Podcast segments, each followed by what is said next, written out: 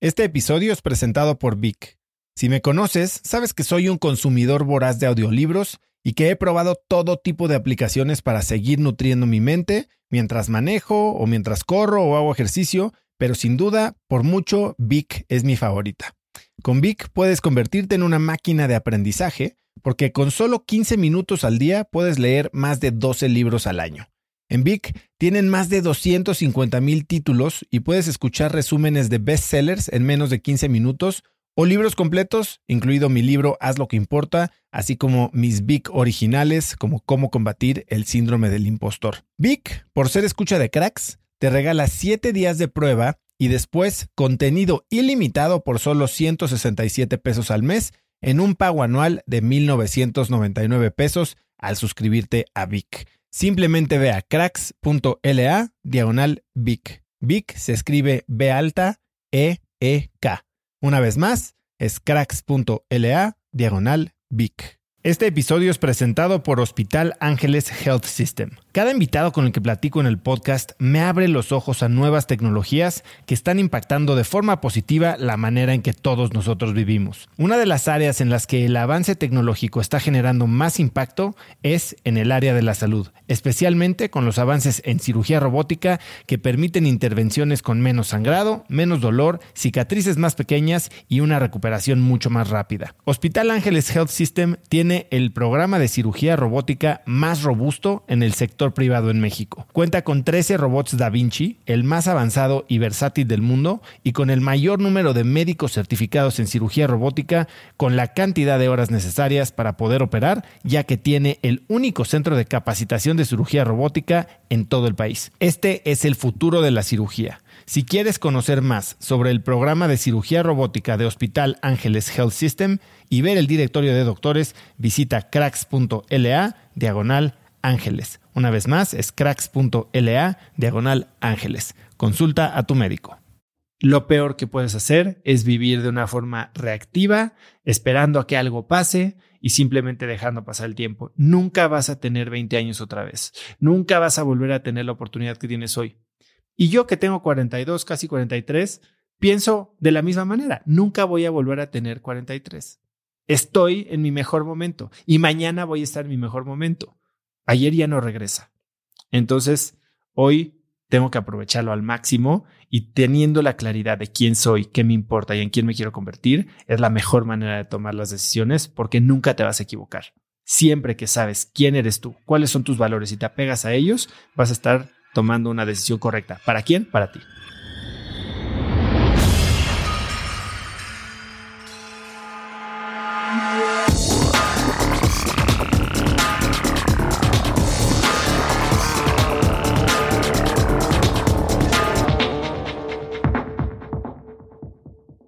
Hola y bienvenidos a un nuevo episodio de Cracks Podcast. Yo soy Osotrava y entrevisto cada semana a las mentes más brillantes para dejarte algo único y práctico que puedas usar en tu vida diaria.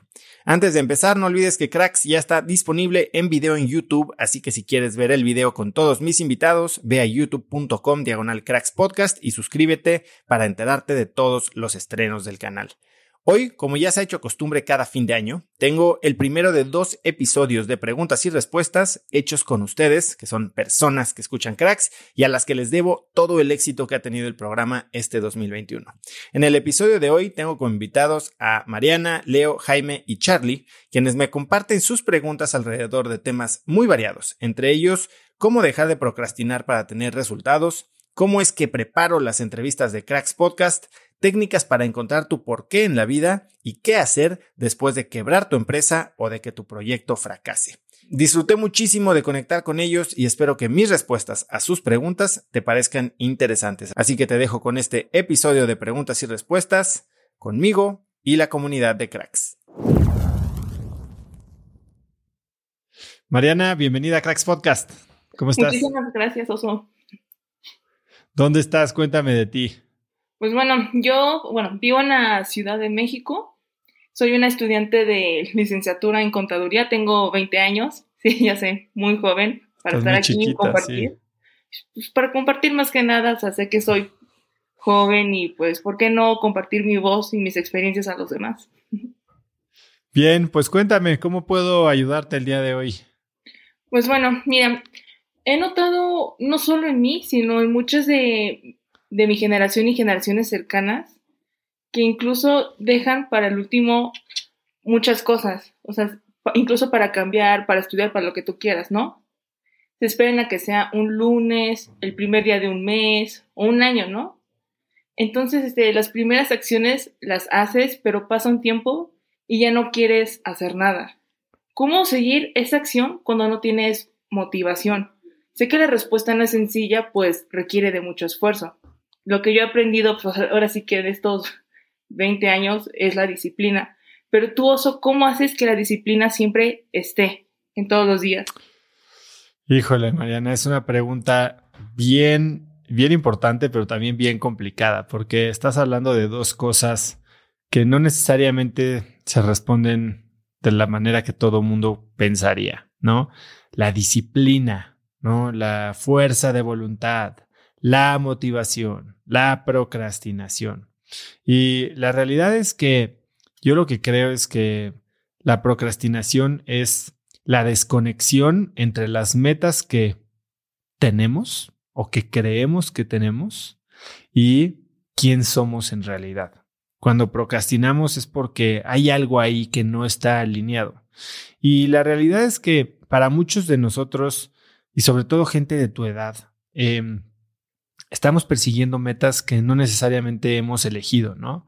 Que, que son metas que nos han hecho perseguir por nuestra educación, eh, la sociedad en la que crecimos, nuestra religión o simple adoctrinamiento social. Y cuando pasa eso es cuando de repente perdemos la fuerza, ¿no? Y, y entonces llega todo el mundo y nos dice, es que hay que echarle ganas es que tienes que ser disciplinado, es que tienes que tener fuerza de voluntad. Y creo que yo hay pocas cosas con las que estoy más en desacuerdo que con un échale ganas y hay que tener fuerza de voluntad. Sí hay que tener disciplina. Definitivamente las cosas sin disciplina no van a llegar, pero la disciplina no es luchar contra ti mismo, no es tener fuerza de voluntad así bruta y simplemente a base de músculo lograr las cosas, ¿no? Obviamente podemos tener metas muy grandes y eso no significa nada si no tenemos los sistemas eh, en su lugar para, para lograr lo que queremos, pero esos sistemas por sí mismos tampoco van a ser suficientes. Y esa es yo creo que la, corriente anterior que precisamente ahora en los últimos años y, más con la pandemia, creo que la gente ha, ha aprendido o ha empezado a retar.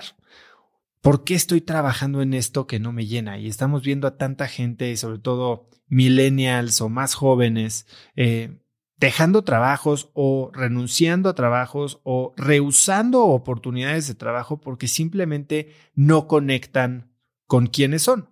Y creo que desde el punto de, del, del anciano como yo, eh, de repente nos cuesta trabajo entender, ¿no? Y decimos, esta gente, nada es suficiente, eh, ya no quieren trabajar, no, no están dispuestos a hacer lo que se necesita. Y la realidad es que creo que es algo diferente. Yo creo que es, es una generación que está mucho más conectada con sus valores, con su identidad, que a veces, al estar intentando estar conectados con valores e identidad y no tener claridad de cuál es esa identidad y cuáles son esos valores, que ese es otro gran riesgo que existe hoy en la, en la sociedad, pues entonces nos sentimos perdidos. No queremos eso, pero no sé lo que quiero. Y entonces entra este momento de no sé para, por qué estoy aquí, no sé quién soy, no, eh, eh, empezamos de repente a cambiar quién somos de acuerdo al círculo en el que nos estamos desenvolviendo y eso hace que simplemente no haya congruencia entre quiénes somos, qué hacemos y cómo nos comportamos. Ahora, para, para aterrizar un poquito esto, yo creo que tenemos que conectar con quiénes somos, ¿no? Eh, la fuerza de voluntad, como te digo, no es una estrategia. La fuerza de voluntad, hay estudios que muestran que es finita. Eh, no podemos simplemente power through. ¿Y cómo, cómo logramos conseguir motivación cuando tal vez no sabemos qué es lo que queremos? Bueno, yo en, en mi libro, eh, Haz lo que importa, que no sé si ya lo leíste, pero te lo recomiendo. está en camino. Eh, ah, buenísimo. Eh, hablo del el modelo o el método DMS, ¿no? Dirección, movimiento, significado o do meaningful shit.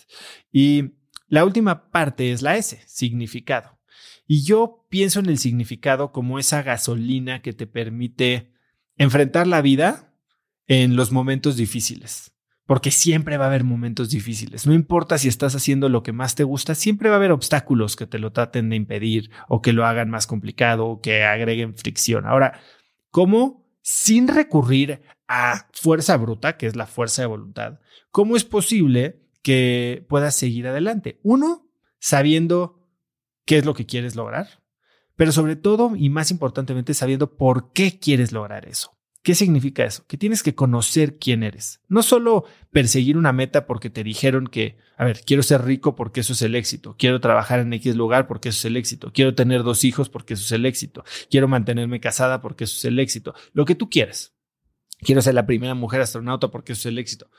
La verdad es que tenemos que saber qué es el éxito para nosotros, cómo le definimos, pero sobre todo saber por qué nos importa. Y es ahí donde entra este esta palabra mágica, ¿no? No es propósito. El propósito es un poquito lo que quiero hacer en términos de impacto, de trascendencia, de legado, pero es significado. Es este, esta palabra en inglés que se llama meaning. ¿Por qué me importa a mí?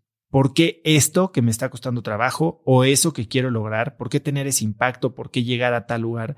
Es algo que para mí, no para mi mamá, no para mis primos, no para mi tía, no para mis maestros, no para nadie, es importante. Y viene de lo que yo llamo las dos fuerzas, ¿no? Eh, hay, hay como en el significado, yo creo que hay dos áreas de las que lo podemos derivar, que idealmente vamos a derivar, derivarlo de las dos.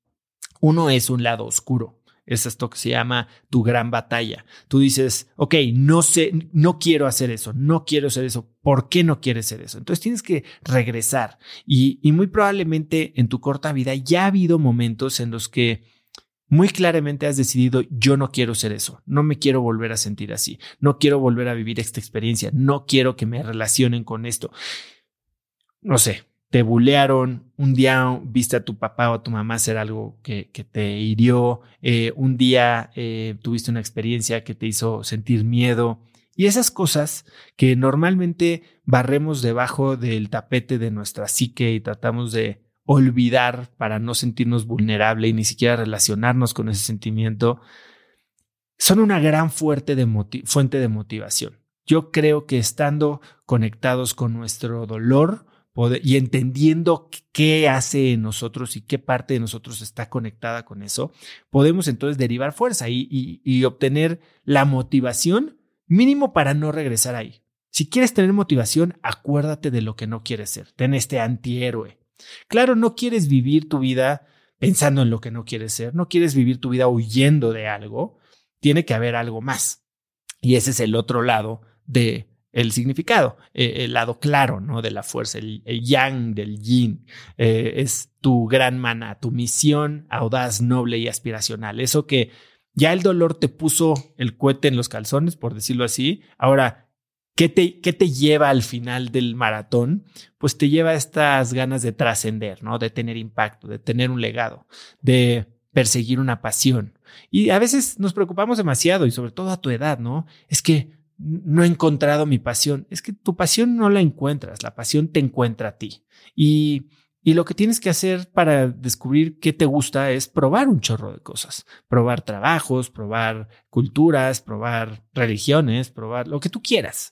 Eh, y en un momento vas a empezar a conectar con qué te mueve a ti, no que te mueve porque vas a tener una aprobación externa, no porque vas a tener una eh, cumplir la expectativa de alguien más, sino porque de verdad está haciéndote sentir especial, importante, eso que estás haciendo tú. Y cuando conoces tu significado, cuando le puedes poner nombre y apellido, cuando entiendes el lado oscuro y el lado claro, y entonces los puedes tener presentes y alineas ese significado con lo que estás haciendo, porque si estás haciendo algo que no te importa, que no se alinea con estas cosas que quieres lograr o con esto de lo que estás huyendo, entonces nunca vas a tener ganas de hacerlo, por más que te digan que eso es el éxito.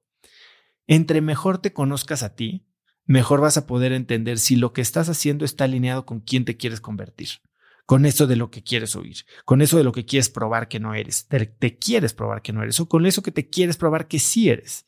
Pero todo se trata de conocerse. Y, eso es algo que nos enseñan bien poquito. Nos enseñan a cumplir metas, ¿no? Y fijar, a, cumplir expectativas externas, fijarnos metas agresivas, a entrar dentro de una caja, pero nunca nadie nos pregunta, ¿y tú qué? ¿Qué?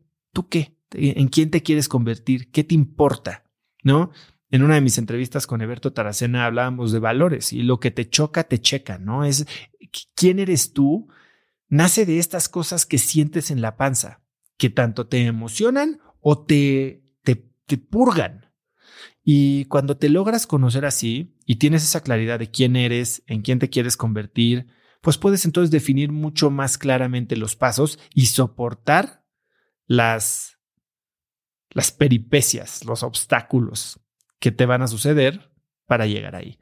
Entonces, yo, dejaría de buscar afuera, dejaría de preguntar cómo me motivo, por qué dejo las cosas para después, más bien pregúntate, ¿te importa lo que estás haciendo? Porque si no te importa lo que estás haciendo, va a ser bien difícil que lo hagas. Encuentra la manera de conectar eso que estás haciendo con lo que quieres lograr en la vida o de lo que quieres huir. Y no te estoy diciendo que necesariamente tengas que ser una rockstar para sentir que estás trabajando en la música. Tal vez vas a tener un trabajo de oficina, pero tal vez ese trabajo de oficina puede ser en una compañía que está eh, impactando un área en la que tienes interés o, por otro lado, entender que te está ayudando a ganar el dinero y te está dando la libertad de cierto tiempo para tener el impacto que quieres tener. No es un siguiente escalón en tu camino de la vida. Pero ese siguiente escalón, no importa cuál sea, no es el que te lleva al final. O sea, a veces creemos que el siguiente paso es el último paso que vamos a dar. Claro que no, pero el siguiente paso sí tiene que ser en la dirección correcta, al menos conceptualmente, entendiendo por qué me importa, qué va a pasar después y si doy este contra el otro, cuál es el que me acerca más a mi objetivo, ¿no? Y yo es así como pienso de eso. Ahora, que, que lo primero es darte cuenta. Y cuando te das cuenta, pero no es simplemente no me gusta, ok, vamos a entender por qué, vamos a pelar la cebolla un poquito, pero tienes que tomar acción. Lo peor que puedes hacer es vivir de una forma reactiva, esperando a que algo pase y simplemente dejando pasar el tiempo. Nunca vas a tener 20 años otra vez. Nunca vas a volver a tener la oportunidad que tienes hoy. Y yo que tengo 42, casi 43, pienso de la misma manera. Nunca voy a volver a tener 43. Estoy en mi mejor momento y mañana voy a estar en mi mejor momento. Ayer ya no regresa. Entonces, hoy tengo que aprovecharlo al máximo y teniendo la claridad de quién soy, qué me importa y en quién me quiero convertir, es la mejor manera de tomar las decisiones porque nunca te vas a equivocar. Siempre que sabes quién eres tú, cuáles son tus valores y te apegas a ellos, vas a estar tomando una decisión correcta. ¿Para quién? Para ti. Para ti. Ok, definitivamente, totalmente de acuerdo. Salioso. Pues muchísimas gracias, Mariana, por participar en el episodio, por escuchar Cracks y mucho éxito. Muchas gracias a ti por darme este espacio. La verdad lo valoro mucho. Gracias, Mariana. Pues Leo, bienvenido a Cracks Podcast. Ah, mucho gusto en conocerte y pues he escuchado mucho tus videos y se me ha, se me ha hecho muy interesante todas tus propuestas. ¿Dónde, dónde estás tú, Leo? Mm, ahorita estoy viviendo en, en Dallas, Texas. ¿Y qué haces allá? Mm, trabajo en una automotriz para General Motors. Muy bien. Pues dime, ¿cómo puedo ayudarte hoy? Mm, pues mira, mi, pregunta era, mm, ¿cuáles son los puntos que consideras tú importantes para estructurar las entrevistas que haces? O sea, ¿cómo estructuras tus entrevistas? ¿Tú eh, tienes algún interés en particular para saber cómo estructurar entrevistas? ¿Estás pensando en hacer un podcast tú también o? Sí, sí me gustaría empezar a, empezar a pues entrevistar, ¿no? Personas y así. ¿Y con algún objetivo en particular? Mm, pues no, la, verdad me gusta mucho tu trabajo que haces. Y yo antes en la universidad hacía mucho eso, pues estudié finanzas y entrevistaba a muchos empresarios, eh, pues yo soy de Sonora, ¿no? Y entrevistaba a muchos empresarios y así en, la universidad y después de la carrera. Entonces, eh, ahora que he estado escuchando mucho tu, podcast, me, ha gustado pues el, proceso que haces y todo lo que haces. Y aparte son cosas, son muchas cosas que, que aprendes mucho de ellos, ¿no?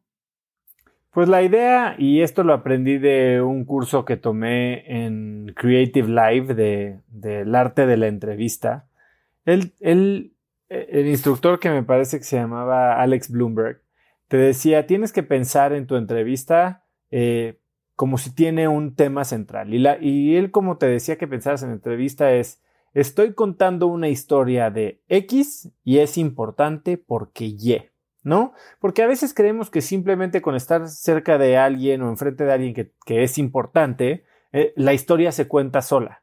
Cuando la realidad es que no, la realidad es que tenemos que tener un objetivo y por eso, si haces el trabajo bien y hay tantos entrevistadores diferentes, puedes tener tantas entrevistas diferentes. A veces escuchas una entrevista de una persona y otra de otra persona y otra de otra persona con el mismo invitado y son la misma.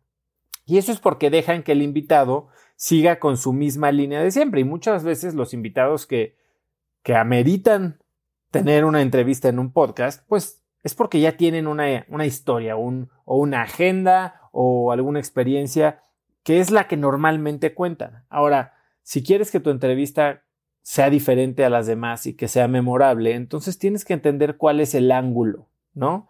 Eh, a veces ese mismo ángulo es el que te va a ayudar a que este invitado a que, al que todo mundo busca se interese de platicar contigo, porque la verdad es que para muchos ya es cansado, ¿no? Decir lo mismo, lo mismo, lo mismo, lo mismo, y solo aceptan entrevistas que les ofrecen algo a ellos.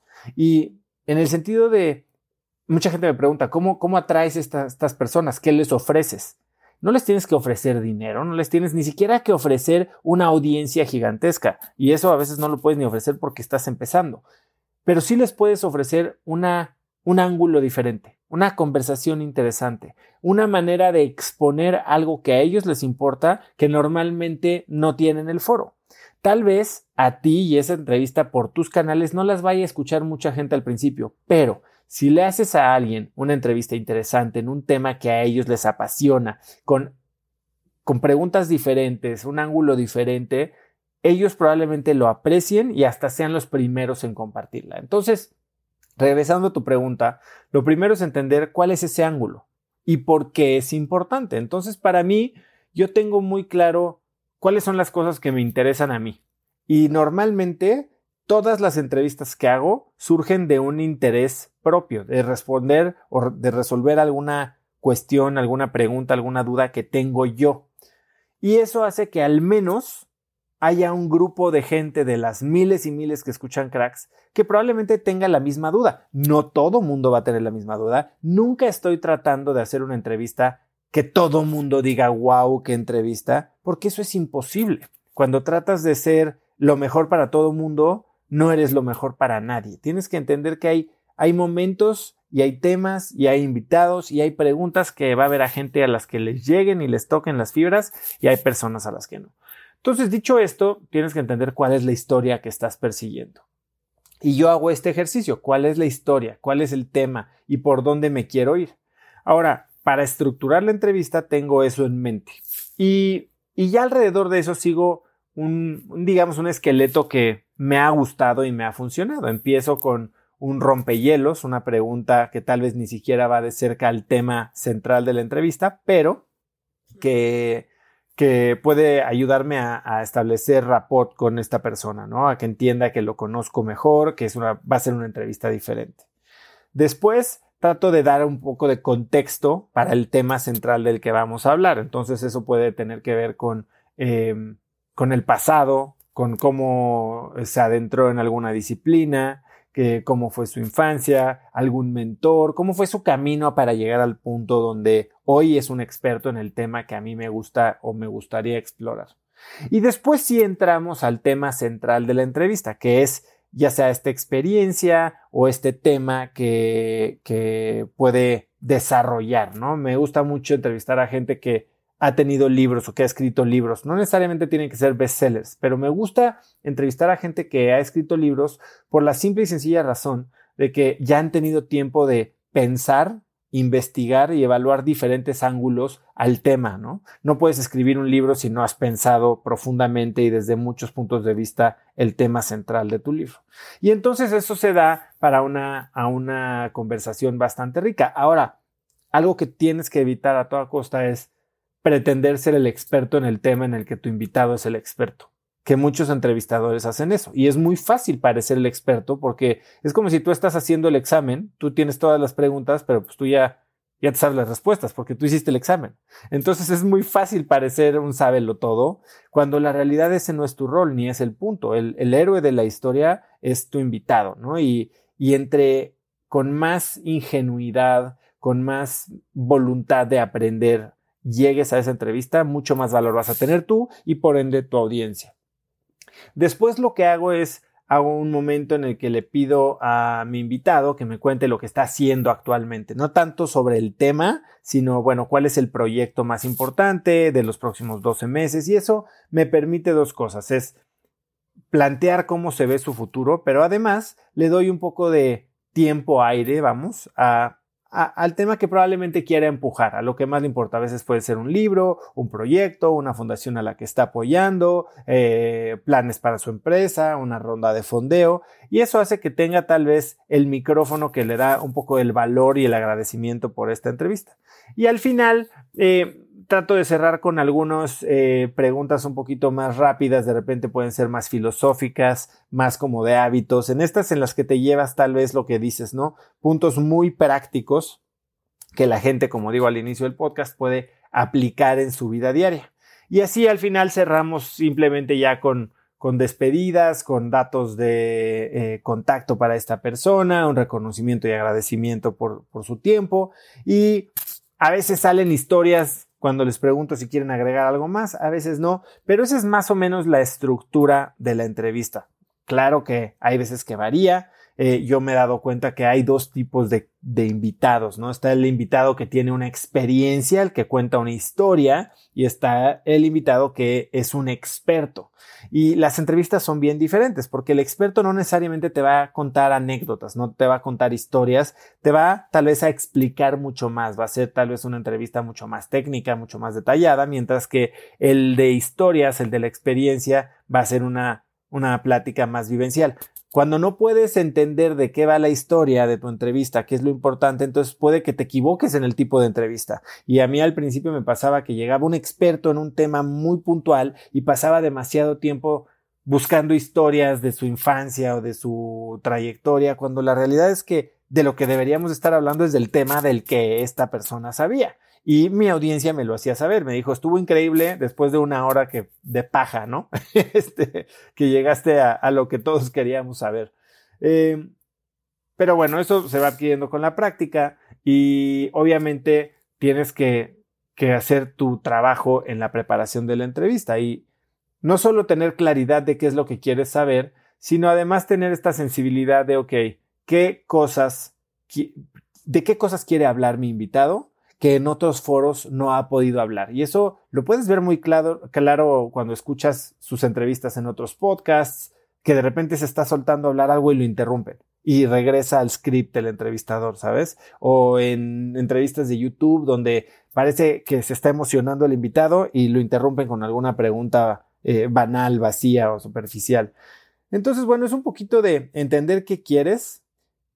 El interés no se puede fingir y simplemente hacer las preguntas correctas para dejarlos hablar y entonces tener los oídos abiertos para poder seguir una conversación, porque al final del día, si traes un cuestionario, no va a ser una entrevista tan rica como si traes temas de conversación y te puedes sentar a platicar poniendo atención plena, estando presente a las respuestas e hilando no solo tus experiencias, sino tus siguientes preguntas a los temas de los que se están hablando. Y es así más o menos como trabajo yo las entrevistas de Cracks Podcast. No, pues está, está muy interesante. Eh, una pregunta, este, tú tienes un curso de, podcast, ¿no? Para, para iniciar un podcast.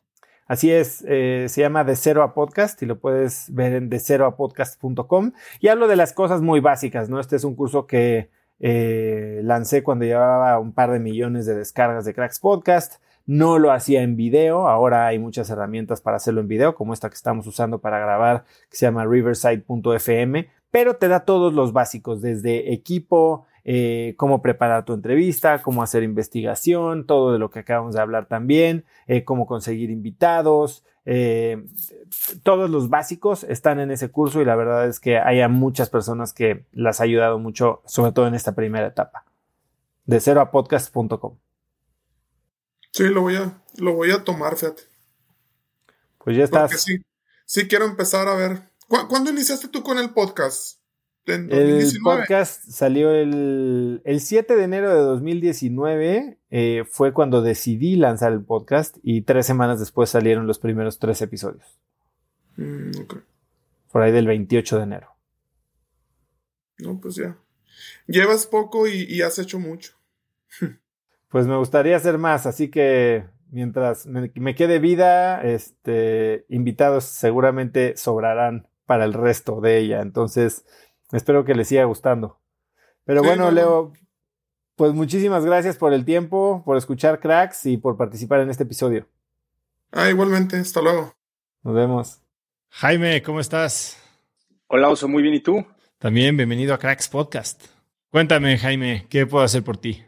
Pues mira, eh, un poco con la dinámica que armaste, eh, la pregunta sobre eh, cómo encontrar tu por qué. Sé que sacaste un libro eh, que habla de eh, hacer lo que importa y creo que tiene que ver un poco con eso.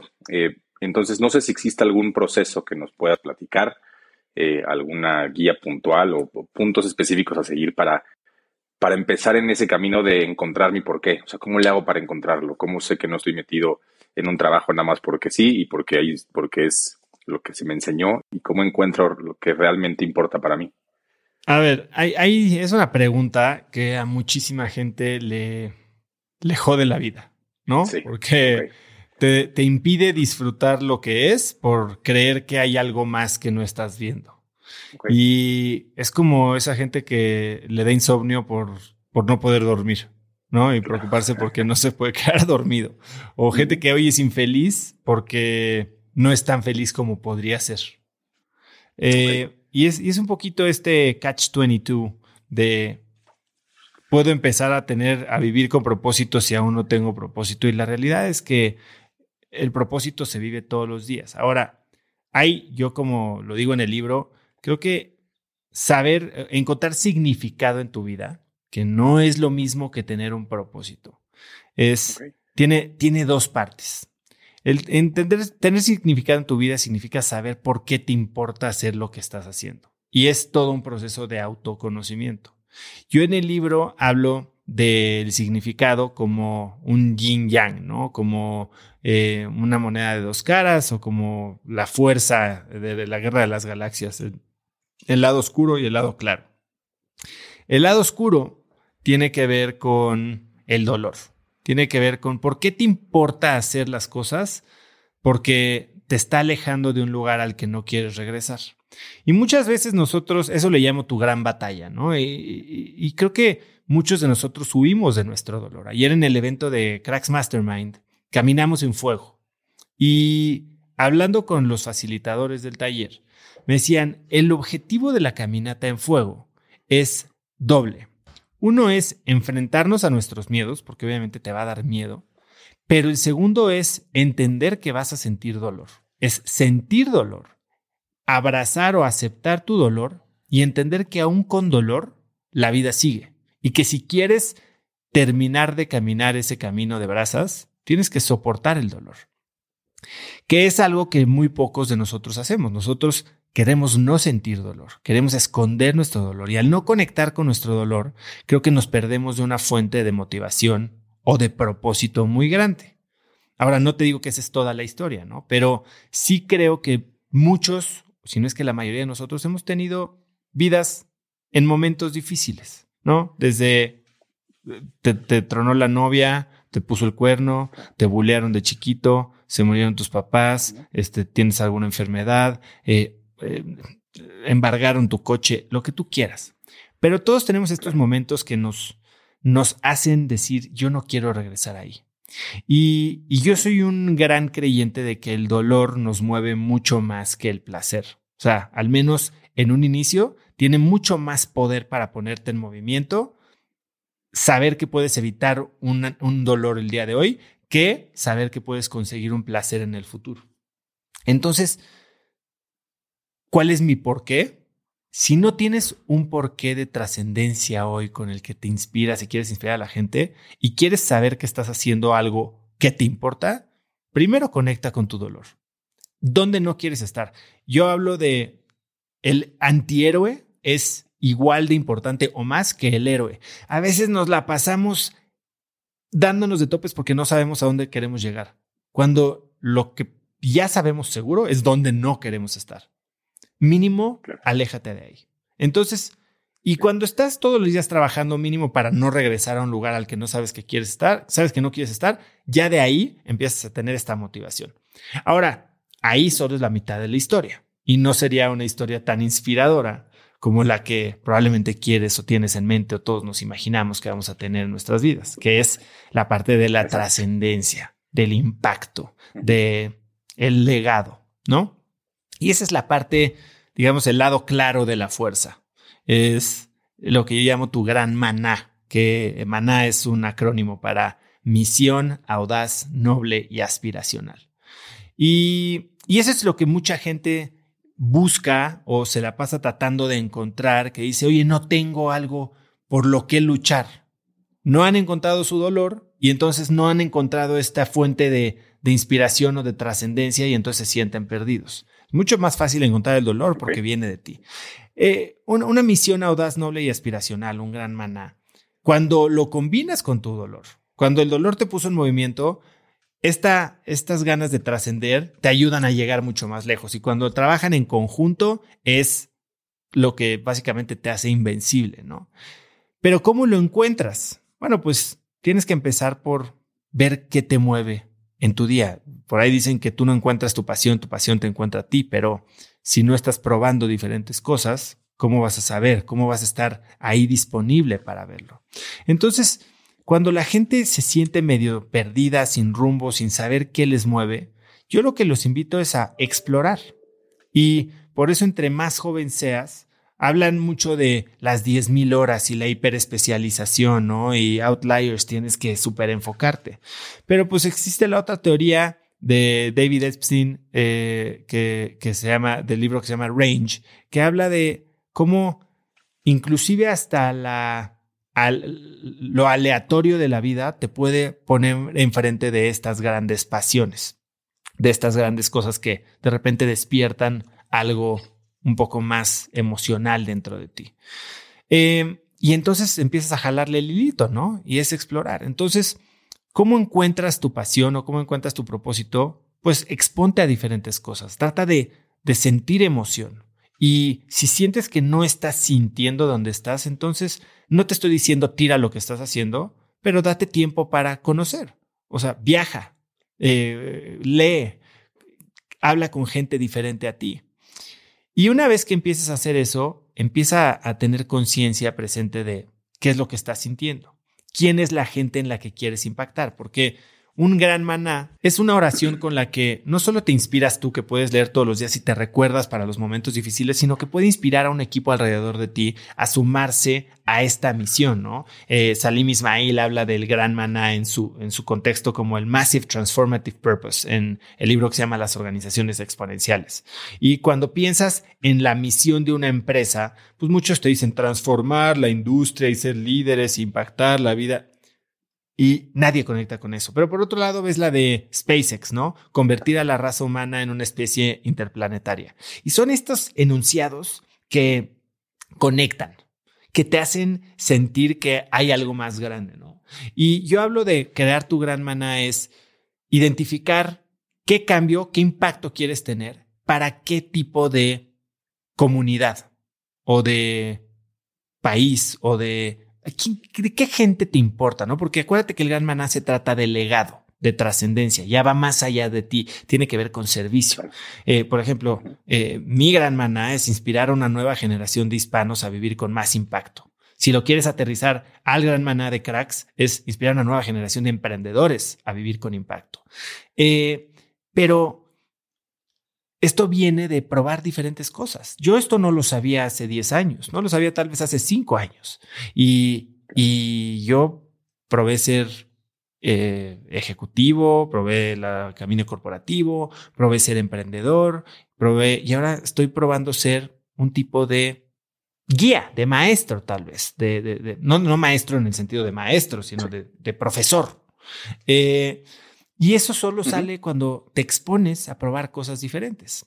Hay otro libro que me recomendó Fernando Lelo en su entrevista que se llama The Highest Goal. Y en ese libro, si quieres un, sistema, bueno, pues él se, se define este proceso de destilar lo que te mueve a una sola palabra, ¿no? Y que esa sola palabra te ayude a ver qué es lo que verdaderamente te importa.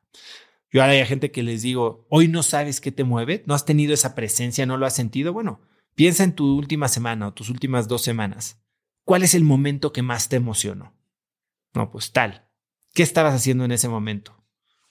¿Qué, ¿A quién estabas impactando? ¿Qué tipo de impacto estabas teniendo? Vamos a rascarle. ¿Por qué te movió? ¿Por qué te emocionó tanto? Y entonces, cuando te empiezas a hacer esas preguntas de, ok, me gusta el pastel de chocolate. ¿Por qué te gusta el pastel de chocolate? Bueno, porque es dulce. Ah, ok. Bueno, porque es esponjoso. Bueno, porque el betún es cremoso. Y entonces puedes empezar a explorar otras cosas con betún, ¿no? No, no simplemente anclarte en que tiene que ser pastel de chocolate. Entonces es un, es un proceso tanto de, de exploración y descubrimiento como de introspección y autodescubrimiento, el que te ayuda a, a encontrar, digamos, tu propósito. Y un propósito, todo el mundo cree que es esta misión que un día te llega un rayo y, y para siempre va a ser la misma. Tal vez tu propósito es hoy, hoy tienes una afinidad con cierta población o cierta comunidad o, o cierta familia. Y hoy te das cuenta que tu propósito es ayudar a la familia de la nana de tus hijos a desarrollarse mejor o a construir su casa, ¿no? Y de ahí tal vez te das cuenta que lo que quieres es ayudar a la gente a tener una vida más digna. No sé, pero solo lo puedes descubrir progresivamente, ¿no? No te cae un rayo y te dice, Jaime, tu misión en esta vida es, ya sabes, cambiar el mundo. ok. Oso, te agradezco muchísimo. Eh, Súper buenos tips, eh, buenos libros y, gracias por el tiempo. Bueno, Jaime, no, gracias a ti por escuchar. Eh, ¿Hace cuánto llegaste a Cracks tú? Hace un rato ya. Este, yo creo que un poquito antes de la pandemia ya estaba empezando a escuchar tu, tu podcast y no lo he dejado desde ahí. Pues buenísimo. Muchas gracias por escuchar. De verdad no lo tomo a la ligera y por participar en este episodio. Y espero que encuentres tu, tu, gran maná. Seguro que sí. Gracias, Oso. Te mando un abrazo. A ti, un abrazo. Hola, Charlie. Bienvenido a Cracks. Hola, Oso. ¿Cómo estás? Buena tarde. Mucho gusto. Igualmente. ¿Dónde estás, Charlie? Aquí en tu oficina en la Ciudad de México, Coyoacán. Muy bien. Y dime, ¿cómo puedo ayudarte el día de hoy? ¿Cuál es la pregunta que me has mandado? Eh, a mí me gustaría conversar acerca de qué le recomiendas a las personas después de haber mm, crecido su empresa y tronar o terminar quebrando una empresa que puede llegar a facturar de 1 a 5 millones de dólares porque eh, a mí me sucedió hace tres años y medio y me tardé bastante en tenerme que recuperar. Apenas ahora justo eh, he estado trabajando bastante y estoy levantando el vuelo, pero psicológicamente fue un quiebre demasiado fuerte y me encantaría poderlo platicar contigo porque me gusta tu contenido y veo que das una muy buena orientación de cómo fortalecer no solo la mentalidad, sino el, espíritu justamente de, la resiliencia. Dime algo, eh, Charlie, eh, ¿qué hacía tu empresa? Consultoría, capacitación, programas de incubación y ahora los estoy retomando pero de manera distinta. ¿A qué atribuyes que haya tronado la empresa? Ah, ese fue un factor eh, muy simple. Trabajaba mucho con instituciones públicas, este, cerraron los programas y justamente no, no pude prevenir o no pude adaptarme a la generación de otro modelo de negocios porque eh, teníamos la expectativa de que solamente un año se iban a cerrar esos programas en lo que se ajustaban los cambios públicos y posteriormente continuaríamos porque esto ya llevaba pues varios años, varios sexenios trabajando como tal. Y cuando cierras la empresa, ¿por qué dices que fue un golpe muy, duro? ¿A qué atribuías tú en tu persona el fracaso de la empresa? hay muchos factores, pero ahora me doy cuenta que el factor principal es uno como emprendedor, tienes que ser el pilar y poder tener la agilidad para moverte cuando las cosas empiezan a tener eh, cierta fragilidad. Entonces, yo no me moví lo suficiente ni tampoco eh, me preparé en ese momento para buscar otro modelo de negocios, para poder aperturar otra manera de vender los servicios. Hicimos un esfuerzo de un año de vender los mismos productos a otro, a otro segmento de mercado, lo cual terminó chocando porque no era natural y, tratamos de forzarlo justamente en ese periodo. Charlie, y hoy que estás volviendo a empezar un negocio similar, ¿qué es lo que estás haciendo diferente? ¿O por qué, por qué crees que haber fracasado la última vez te da más oportunidades de éxito esta vez? Lo que estoy haciendo diferente es haber trabajado en, mí mismo, en haber profundizado en mi autoconocimiento, en trabajar eh, mucho en mis fortalezas y las debilidades, complementarlas con colaboración de otros este, expertos y especialistas que conozco.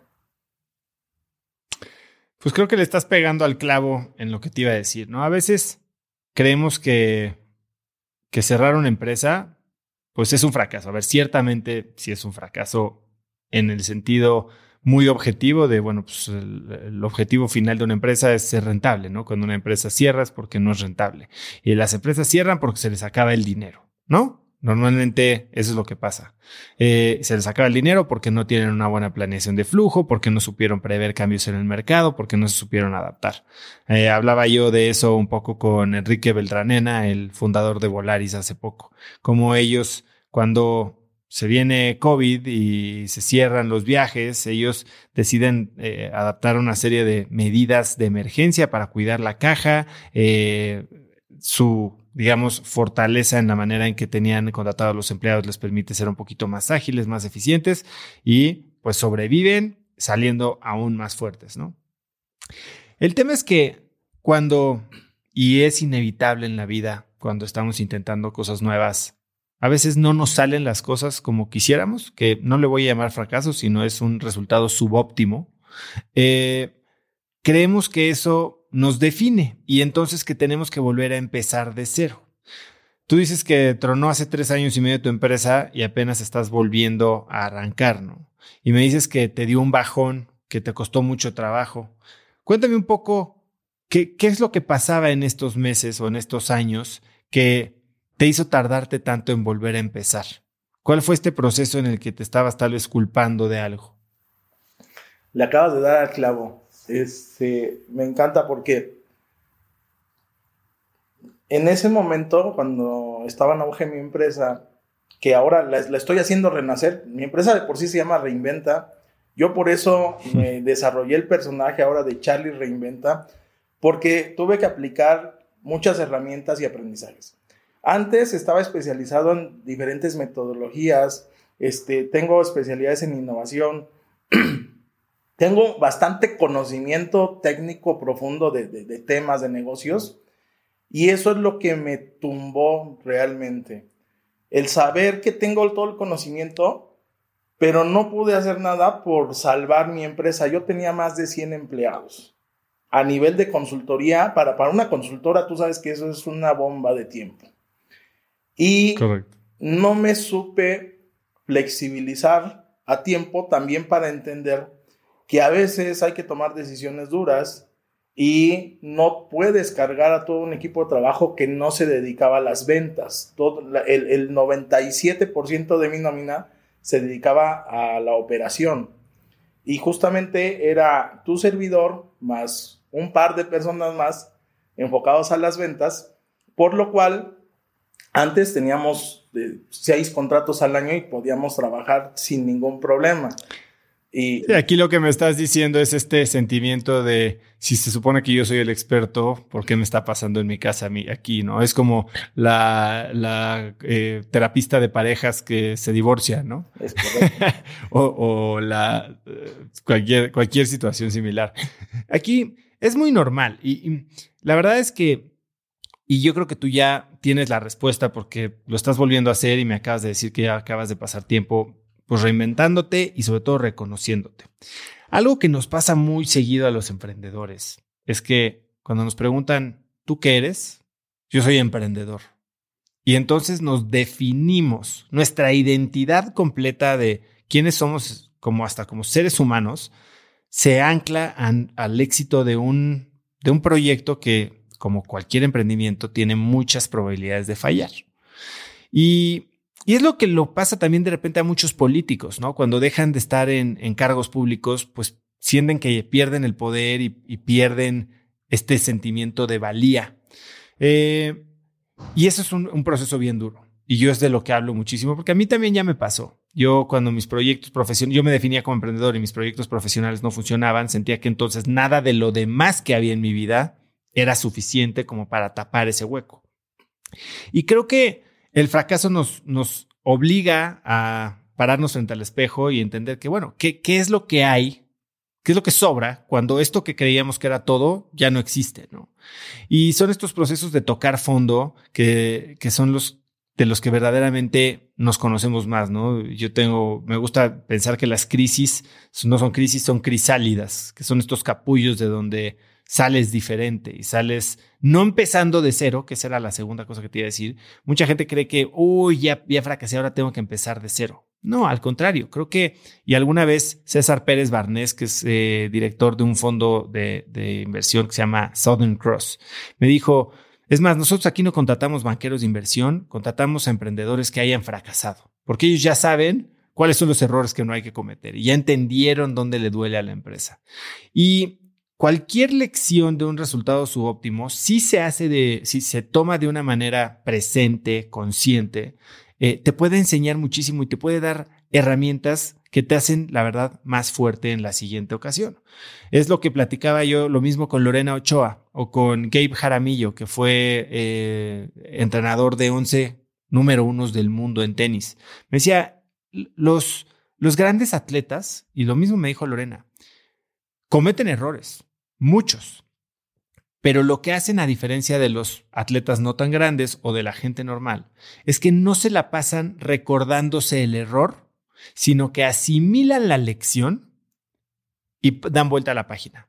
Entonces lo que hicieron con ese error es básicamente pagar educación.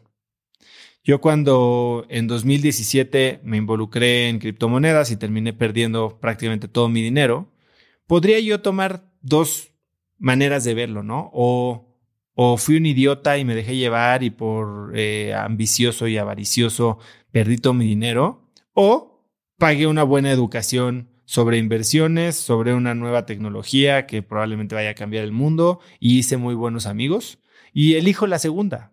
Mi resultado financiero en ese momento pues era exactamente el mismo, pero hoy gracias a todo lo que aprendí en ese tiempo, bueno, pues sigo teniendo muy buenas conexiones, muy buenos amigos y, he podido recuperar el dinero que perdí en la misma industria, ¿no? Entonces, ¿qué haces cuando pierdes? Pues tratas de enmarcar tu pérdida o tu fracaso o tu resultado subóptimo en un contexto de una lección, de algo que has aprendido. Y en ese contexto das vuelta a la página, porque de nada sirve estarnos recordando nuestros fracasos. Cuando nosotros pasamos el tiempo hablándonos, reclamándonos, recordándonos el fracaso, lo que hacemos es perpetuar o, asimilar esta identidad de fracasado. Y así como no eres un emprendedor, tampoco eres un fracasado. No eres ni tus éxitos ni tus fracasos. No eres tus virtudes ni tus problemas. Eres una persona compleja con muchas oportunidades, muchas fortalezas, pero lo más importante es que tienes chance de volverlo a hacer. Y creo que como emprendedor, lejos de que asumas la identidad de emprendedor anclada a tu proyecto, creo que el emprendedor es aquel que siempre donde se cierra una puerta ve una ventana abierta, ¿no? y ve una oportunidad más de transformar el mundo, de arreglar problemas, de cambiar cosas. Y si hiciste las cosas bien, si no fracasaste por deshonesto, por flojo, por negligente, todo lo que te estás llevando son aprendizajes, un buen network, una buena reputación y probablemente conocimiento de una industria que te va a permitir hacer las cosas nuevamente de una mejor manera. Entonces así es como te, te recomendaría pensarlo. Y segundo, es cada vez que nos quedamos sin nada, tenemos una oportunidad de empezar de nuevo. Ah, de los mejores momentos que he tenido en mi vida son cuando me corrieron de mi chamba, cuando vendí mi empresa, que te da chance de salirte de la operación, sacar la cabeza del agua y verdaderamente, si has hecho el trabajo de conocerte, de saber qué te importa, qué, qué, te mueve, qué te inspira, entonces tal vez dar un salto y empezar no de cero, pero sí se vale echarse un poquito para atrás. Esa, esa, frase de para atrás ni para agarrar vuelo, yo no estoy de acuerdo con eso. Yo creo que hay veces que no podemos ser soberbios. Y si vamos a saltar una nueva industria, una nueva empresa, hay veces que hay que tomar un puesto o un rol o de aprendiz. Y si estás abierto a aprender, muy, poco, muy pronto vas a estar más allá de donde estabas antes.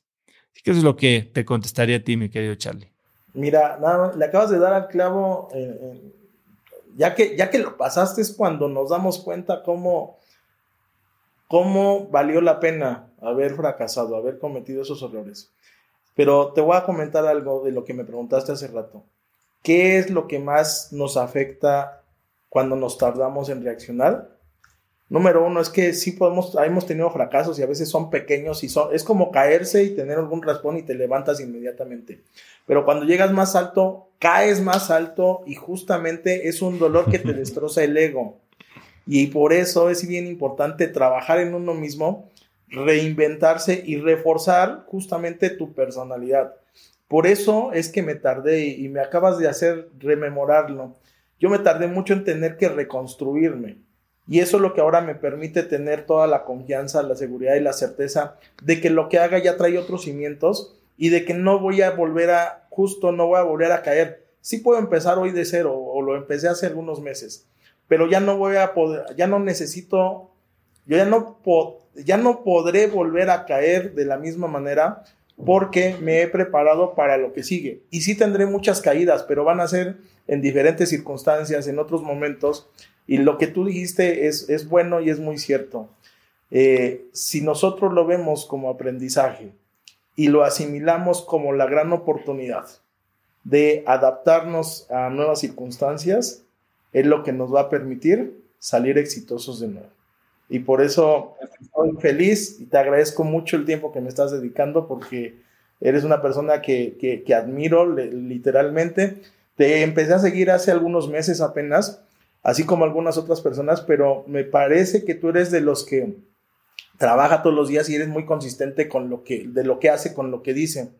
Y eso es algo que nos hace falta a veces eh, para afianzar y, y demostrar que estamos trabajando por ese camino y tenemos que demostrárselo a, a, los cercanos, pero también ahora a un público que necesita recibir inspiración para salir adelante porque sol, nos quedamos solos cuando caemos y nadie nos da la mano, aunque le pidamos a muchas personas. Creo que eso es lo más doloroso.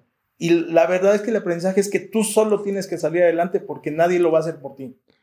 Pues Charlie, muchísimas gracias por escuchar y por participar en este episodio. Eh, espero seguirte aportando valor y mucha suerte con tu emprendimiento. Me encanta platicar con la comunidad de cracks y no me queda duda de que todas las personas que escuchan el programa comparten algo muy especial, que es las ganas de aprender y mejorar en todos los aspectos de sus vidas. Si te gustó el episodio, compártelo con alguien usando el link cracks.la diagonal 154. También sigue Cracks Podcast en Spotify o suscríbete en YouTube o iTunes y califícanos con 5 estrellas en cualquiera de las plataformas en las que lo escuches para que más gente nos encuentre. Mencióname en Instagram o Twitter con la lección que más te llevas del día de hoy como arroba osotrava y recuerda que puedes encontrar links a todo lo que hablamos el día de hoy en cracks.la diagonal 154. Y antes de irte, dos cosas importantes. Ya está disponible mi libro Haz lo que importa en el que enseño el método DMS de productividad y diseño de vida y puedes adquirir en Amazon México, Amazon Estados Unidos o en hazloqueimporta.com. Y segundo, no olvides registrarte para recibir mi newsletter Viernes de Cracks, que es un correo muy corto que mando cada viernes con 5 tips, artículos, libros, gadgets, frases o cosas que encuentro en internet y que creo que pueden ayudarte a tener una vida más productiva o al menos empezar una conversación interesante este fin de semana. Ve a cracks.la diagonal viernes, regístrate, es gratis y pronto voy a estar en tu inbox. Así que eso es todo por hoy, yo soy Osotrava y espero que tengas una semana de cracks. Este episodio es presentado por Vic. Si me conoces, sabes que soy un consumidor voraz de audiolibros y que he probado todo tipo de aplicaciones para seguir nutriendo mi mente mientras manejo o mientras corro o hago ejercicio, pero sin duda, por mucho, Vic es mi favorita. Con Vic puedes convertirte en una máquina de aprendizaje porque con solo 15 minutos al día puedes leer más de 12 libros al año. En Vic tienen más de 250 mil títulos y puedes escuchar resúmenes de bestsellers en menos de 15 minutos o libros completos, incluido mi libro Haz lo que importa, así como mis Vic originales como Cómo combatir el síndrome del impostor. Vic, por ser escucha de cracks, te regala 7 días de prueba y después contenido ilimitado por solo 167 pesos al mes en un pago anual de 1.999 pesos al suscribirte a Vic. Simplemente ve a cracks.la diagonal Vic. Vic se escribe B alta E E K. Una vez más, es cracks.la diagonal Vic. Este episodio es presentado por Hospital Ángeles Health System. Cada invitado con el que platico en el podcast me abre los ojos a nuevas tecnologías que están impactando de forma positiva la manera en que todos nosotros vivimos. Una de las áreas en las que el avance tecnológico está generando más impacto es en el área de la salud, especialmente con los avances en cirugía robótica que permiten intervenciones con menos sangrado, menos dolor, cicatrices más pequeñas y una recuperación mucho más rápida. Hospital Ángeles Health System el programa de cirugía robótica más robusto en el sector privado en México. Cuenta con 13 robots Da Vinci, el más avanzado y versátil del mundo, y con el mayor número de médicos certificados en cirugía robótica, con la cantidad de horas necesarias para poder operar, ya que tiene el único centro de capacitación de cirugía robótica en todo el país. Este es el futuro de la cirugía. Si quieres conocer más sobre el programa de cirugía robótica de Hospital Ángeles Health System y ver el directorio de doctores, visita cracks.la diagonal ángeles. Una vez más, es cracks.la diagonal ángeles. Consulta a tu médico.